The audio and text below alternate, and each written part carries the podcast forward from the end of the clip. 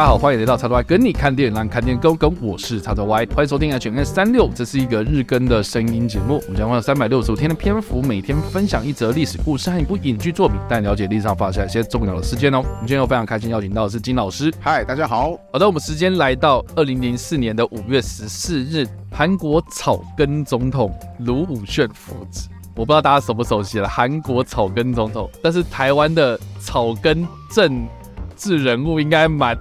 是的，蛮多的吧？草根系没有，我想说的草根总统这个东西不是我们去取的，是韩国人自己取。哦，主要的原因是因为卢武铉总统呢，他其实出身并不是一个政治世家哦，或是一个什么权贵出身的嘛，他就真的是一个平民出身，而且凭自己的力量，法律界打滚了好久之后呢，才登上了这个总统职位。就你这个人学历也不怎么样，哦，记得他的学历好像就只有到高中毕业了。对，因为他高中毕业之后就开始去考律师啦，好，所以算是历届韩国总统里面学历最低的一个这样子。好，总之呢，呃，我们所谓的卢武铉父子呢，哦，其实是要牵扯到这个所谓的二零零三年，他在当选总统之后呢，就被媒体爆料，就是因为他的二哥，哦，就他的亲哥哥，就是二哥呢，就涉嫌一个干预国家人事，还有在这个竞选期间，因为资金流向不明的一些争议哦，就被这个国会提起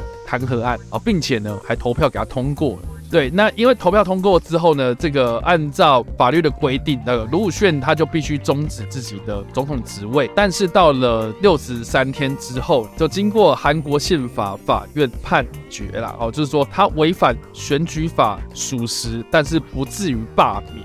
所以就恢复了卢武铉的总统职位。这样子是对。那我们刚才有讲了，他违反选罢法，就是选举法，所以就后续的官司其实就是。针对他在当时竞选期间的一些争议这样子，但是我觉得基本上蛮多都是政治清算，就是后来是有针对他的一些细节去，我觉得有点鸡蛋里挑骨头的，对，所以这个也是后来就是在韩国政坛上面一个很重要的一件事情。是的，那我们来回顾一下，就是卢武铉这个人。我们刚刚有讲，他就是出身穷苦家庭的一个人物就对了。他的爸妈都是农民，这样。他在一九四六年的九月一号出生，诶，这个是处女座。这二战结束的隔一年，你也知道，二战结束之后，韩国他们就开始面临。寒战，是比较艰困的环境，然后他又是出身这种穷苦人家，所以他虽然在高中以优越的成绩毕业，但是因为家中经济状况没有办法让他再升学，所以他就经过多年的自学苦读之后呢，最后在二十九岁这一年通过了司法考试，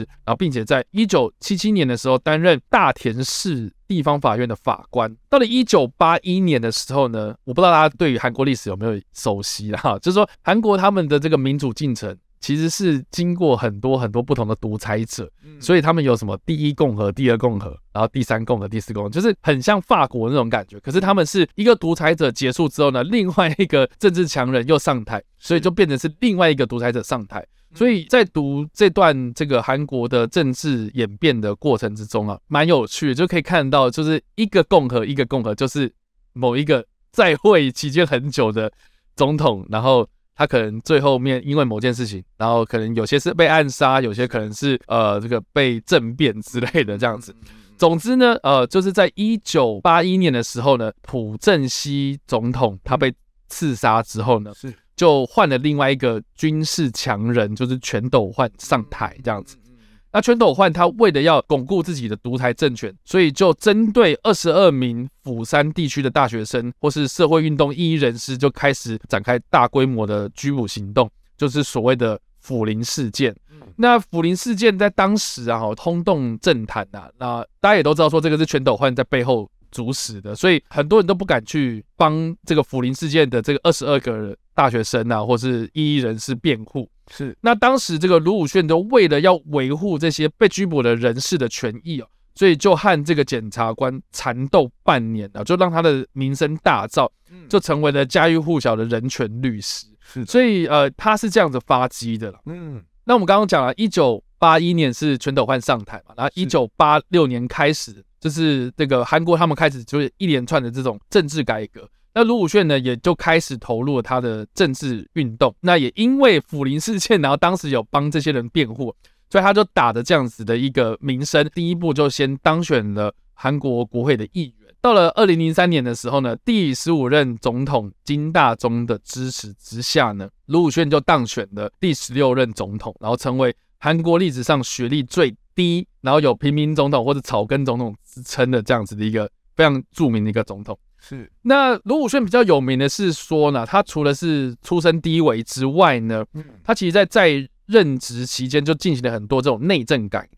这其实是有别于过去，比如说朴正熙啦，或是全斗焕啊，他们在对外的发展其实是比较着力的这样子。可是到了卢武铉之后呢，他因为看了太多太多这种政府官僚体制的腐败，所以就觉得说，我们对外发展经济发展其实已经到了某种程度了，我们开始应该要好好的审视一下自己的是政府内部的运作。所以就开始对于这个韩国政坛的这种贪官污吏的这种腐败的形象，开始进行了很大的这个大刀阔斧的整顿，就是比如说政府的组织啊，哦机关的调整啊，哦甚至是一些比如说财务啊、人事行政上的一些制度上的改革，所以就让原本非常没有效率的这个政府组织变得更有效率，也开始推动这所谓的青年政治这样子。然后对外的话呢，他就是希望说能够有更弹性的这种外交手段，然后跟北韩进行谈判。所以呃，在卢武铉在外期间呢，其实是展露了就是这个南北韩的和平的一个很重要的一个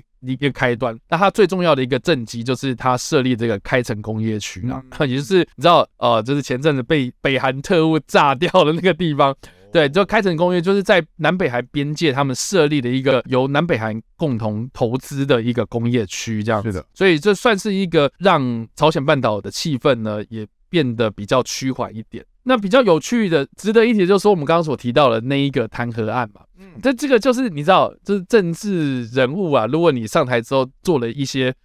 这是大刀阔斧的事情，尤其是牵扯到这种反贪腐。是哦，你可能就会挡到一些人的财路哦，所以这个也是为什么我们刚刚所提到的这个弹劾案会被挖出来哦。我觉得很大一个部分原因是因为我觉得在野党他们可能对卢武鉉是有一点点哦，你挡到我的财路那种感觉，所以就用很多这样子不同的方式去对他施以这种政治斗争这样子。他的政策之一其实也是有一点就是要管制，是不是韩国的大财阀哦，对，三星啊。或者是 LG 啊之类的，哇！可问题是，就是韩国的经济命脉啊，对啊，而且韩国的就是官商勾结的状况，其实是非常非常的，我也不要说严重啊，就说密集啊，因为他们的集团真的太大了，这能量太强大了，他们左右政局的能力其实一直都是很很关键的。结果我没想到今天有一个人他上来就说，对，因为你以前太嚣张了，我要动你，对，要节制你的权力。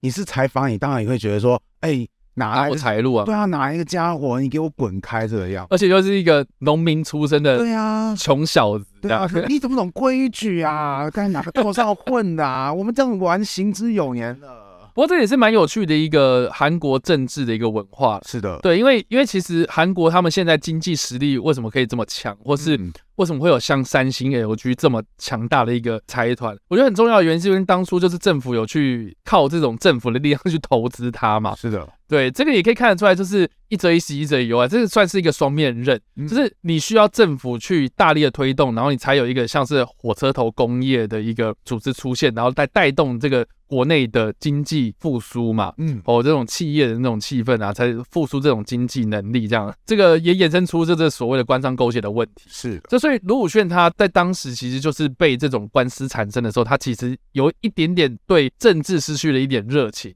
嗯，所以他在卸下总统职位之后呢，其实就因为过去的这些合作伙伴呐、啊，或是所谓的这个官商勾结的这些利益者，就陆续的被一些政敌所爆料这样子，然后包括他比如说行贿或者逃漏税等等的一些丑闻，然后就是多次的被这些检方约谈。那他自己是认为啦啊，就是政治斗争啊，所以就让他感到非常的心烦，所以他就毅然决然的返乡。过着这个非常清幽的生活，而且他常常就是在这个他的那个乡下，就是用比如说脸书哦、呃，或是这种社群媒体，就是记录他种田的生活。嗯，对，所以所以其实他根本就不喜欢去跑法院哦、呃，或是去跟这些政治人物有什么样的关系。可是他一直就是被法院传唤说你要来开庭啊，你要来作证啊，这样子就是会让他觉得就是越来越觉得很烦。是，然后直到二零零九年的五月二十三号这一天呢，他在随护的跟随之下呢，他就说：“哦，我今天想要爬山这样子，所以就来到他家里不远的一个烽火山，然后就趁着这个随护不注意的时候，就在悬崖的旁边，然后就跳崖自杀了这样子。所以呃，这件事情其实我记得那个时候好像台湾也有报有。”对，报很大的一个篇幅的报道。是，然后就是说，哇，他当年六十二岁，然后可能郁郁寡欢，然后要证明自己的清白，然后结果就用这种方式来告别世界，其实就让很多人错愕这样子。所以这个也可以看得出来，就是说这个韩国的总统啊，历任的总统啊，有入主所谓的青瓦台的这些人，好像下场都没有说很好。没有错，对，有最近的一个朴槿惠，就是那个刚刚讲过的朴朴槿惠。朴槿惠对那个什么也有念朴啊，对，然后个什么朴正熙的女儿啊，对，就是朴正熙的女儿。结果就因为什么闺蜜那个参与到那个什么政治讨论事件，到现在为止，她对老姐那个还是纠缠不清。对啊，甚至是比如说什么四月号啊，嗯哦，对这些事情就可以凸显出出来，说韩国政府啊哈，他们就是人民对于政府的不信任，真的是真的是很严重啊。嗯，对，然后而且。有人就是开始在探究，说是不是青瓦台的风水不好，嗯、所以有的人就是有在提议说，要不要总统府就换另外一个地方，或是迁都之类的。因为有一派人就是说，因为首尔的地理位置其实跟北韩实在太近了，没有错，所以要不要就是迁到南方一点点的这种地方这样？那但是这个这个也是韩国他们长久以来政治人物一直在讨论的问题。顺带一提，可以来说一下，到底首尔离那个什么北韩有多近？就拿韩战来举好了，首尔。以前叫汉城，曾经被攻占过三次，你就知道它到底 对有多么容易被入侵了。对对对对对，所以它其实是非常危险的一个状态，没有错。好了，那个题外话，我们回到卢武铉。嗯、那有关卢武铉的影视作品呢、啊，其实蛮多的，然后甚至还有一个《我是卢武铉》的纪录片，在记录这个卢武铉的心路历程。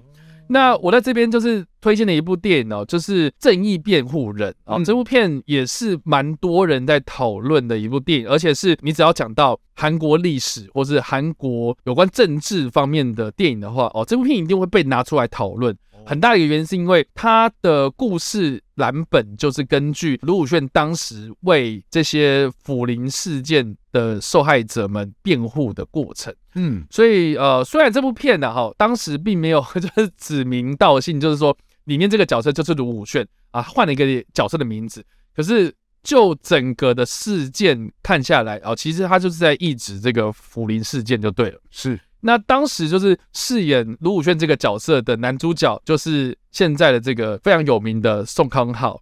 所饰演的，那也是宋康昊他的成名之作。那这部片它是在二零一三年、二零一四年在台湾上映的，二零一三年在韩国上映的一部电影哦。然后创下了这个韩国影史的一个记录，这样子。我刚刚讲了啊，说这部片在韩国上映的时间是二零一三年嘛，但是卢武铉过世的时间点是二零零九年，其实是他过世之后的四年。这部片在发行的时候啊，引发了很多这个韩国国内的一个讨论，然后尤其它又是一个描述卢武铉他过去的一个丰功伟业嘛，所以当时的这个主政者啊、呃，就是朴槿惠嘛，哦、呃，他就是有针对。这个宋康昊进行封杀。啊，是哦，就是你知道朴槿惠有一个很有名的所谓的韩国影视产业的黑名单哦，的宋康昊是其中一个，然后另外一个也比较有名的就是奉俊昊或是朴赞郁啊，是哦，对，因为他们就是拍了很多类似这种在讲韩国政治腐败的一些题材嘛，嗯、那你也知道说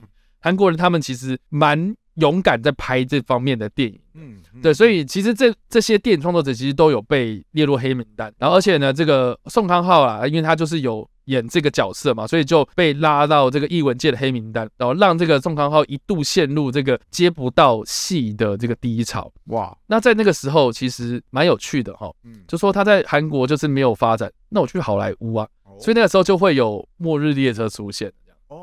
所以为什么末日列车？奉俊昊啦，或是朴赞郁他们为什么会去好莱坞发展？那段时间很大的原因是因为哦，他被韩国黑名单了，然后我就去，我就往外发展。你看这个，你知道，就是我真的很佩服这些人。嗯，虽然我不是很喜欢韩国啦，但是对，但是我真的很佩服他们的这些创作者的精神哦，这些真的是勇气可嘉。就是说我哦，此地不留爷，我另有留爷处嘛，对啊，所以我在这边发展不好，我就去更多这个欣赏我的人的地方啊。嗯嗯，所以他拍出了这末日第三号，甚至是接下来在好莱坞有更多的发展，这也是为什么接下来这个像是奉俊昊他跟宋康昊又再度的合作，然后拍出了《寄生上流》这样，是然后让他哇获得了奥斯卡这样。那其实我就觉得说，这个天无绝人之处啦，那那这样子回头看看啊。哇，这个朴槿惠跟宋康昊的发展，对不对？哇，两个人到底，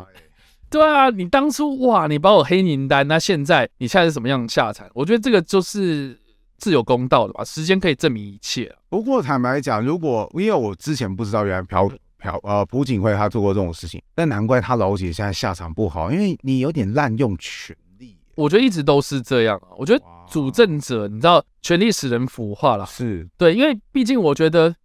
我觉得蛮有趣的，就是朴槿惠他为什么可以当选总统？嗯，我觉得蛮大一部分原因是因为他爸爸，没有错。对，朴正熙。那朴正熙他的争议其实很大，因为他就是一个，你知道，回顾韩国历史，他就是一个独裁者。是，但是很有趣的是，他主政的这个期间是韩国历任总统最久在位最久的总统，嗯，他在这段时间反而是政局最稳定的时段，嗯嗯，然后虽然当当然就是国内会有很多动乱或是一些政治斗争呐，但是最明显就是说韩国经济发展最快速的一个阶段，就是在朴正熙在位期间这样。子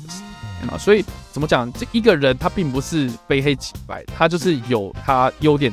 这个建树在，对，所以我就觉得啊，现在历史当然是朝着比较这个好的方向去发展。然后韩国他们最近，他们国内也有很多的整顿啊，哦，或是这个韩国的演艺圈，他们对于自己的国家的这个呃这责任感其实也很大，所以他们有可能就是会拍出更多更多的这样的电影来争光嘛，这样子。所以我就觉得说，这方面是经过时间的验证之后呢，越来越好的这样子。而且我我觉得更有趣就是说，我们刚刚既然讲到朴槿惠，就是讲到他的爸爸朴正熙。哦，前阵子有一部电影就是《南山的部长》这部片，他其实就在描述说，当时这个这个韩国中央情报局的局长暗杀了当时的朴正熙，这个遇刺案这样子，是总统遇刺案。在这部片里面呢，他可以很明显看到说，他的主要的视角其实是那个情报部部长观点去看这几件事情。可是，在过去哦，大部分的这个韩国历史。课本上面其实是在讲说，哦，这个情报部部长是把我们一个这么爱戴的一个总统，那政局这么稳定的一个总统给干掉，哦，这都都是你的错，这样是，就是变成是一个历史罪。可是现在我们再重新的检视这段历史的时候，哎，他其实提出了另外一种观点，另外一种解释。所以其实我很佩服，这个韩国工业这一点很大的原因，是因为他们敢去拍这种。而且是找那种大明星哦，然后有演技的人，然后来诠释这么重要的角色，而且他也演得很出色，没有错。而且他演完之后，呃，我会更加的对这件事情更有兴趣，然后来看看这个历史事件。那更何况是韩国他们自己本身的父母。对对，所以所以我就觉得说，这个是可以启发更多人去做更多的思考了，而不是几年韩国的对啊历史相关的题材电影真的是越拍越好，像呃，我只是个计程车司机。对，那个时候我身旁也有很多他会觉得说，哇，你一定要去看看，演得很棒。我那时候还愣了一下，然后说嗯，你们不是一向对历史都不感兴趣吗？怎么你们今天会推荐我一部历史相关的电影？所以我觉得说，从我朋友那边的例子来看，我就觉得哇，那韩国的电影真拍超成，它是历史电影，它可以让既不是韩国人，也不太平常不太碰历史的人，却看得如此的投入。我觉得说，这点真的是韩国电影，我觉得说。我很羡慕的地方就是他们可以出演这么棒，会这么觉得。所以以上啦，就是有关卢武铉父子的历史事件。我们在这边推荐的电影是有关卢武鉉他过去的一个非常经典的辅林事件改编的电影。好了，那以上这个就是我们今天所介绍的历史故事，还有我们所推荐的电影。那不知道大家在听完这个故事之后有什么样的想法，或者有看过这部电影呢？都欢迎在留言区嘛留言，或在首播的时候工作互动哦。当然呢，如果喜欢这部影片或声音的话，也别忘了按赞、追踪我们脸书粉丝团、订阅我们 YouTube 频道、IG 以及各大声音平台。那我们下一次的 H&M 365再见了，拜拜，拜拜。